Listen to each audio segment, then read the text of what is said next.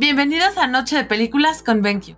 La trilogía de la venganza es una serie de tres películas coreanas y cada una aborda los temas de venganza, violencia y salvación. Las películas no están conectadas narrativamente, pero fueron los críticos internacionales los que acuñaron el término por sus vínculos temáticos.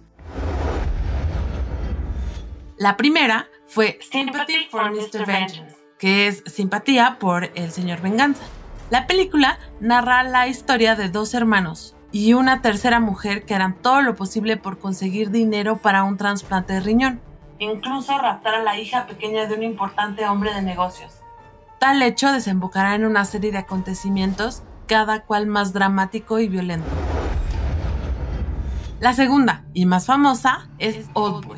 Comienza de forma impactante. Un hombre está a punto de caer al vacío desde lo alto de un edificio, pero otro le tiene sujeto por la corbata. Este dice que se llama Odesu. Y entonces vemos lo que le ha ocurrido.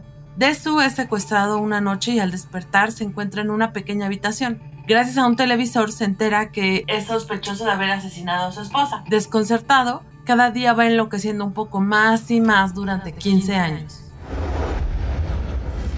La última y tercera entrega de la trilogía de la venganza es Sympathy for Lady Vengeance o Simpatía por la señorita venganza.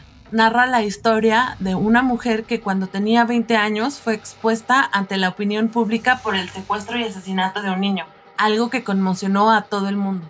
Durante sus años de cautiverio, 13 en concreto, se convirtió en la reclusa más trabajadora y responsable, pero esos años le han servido realmente para ir trazando un plan de venganza contra el verdadero causante de su encarcelamiento. Eso es todo por hoy. Si quieren alguna cápsula de algún tema en especial, no olvides dejar tus comentarios en nuestro grupo de Facebook. Noche de Películas con BenQ. Te habla Vi. Hasta la próxima.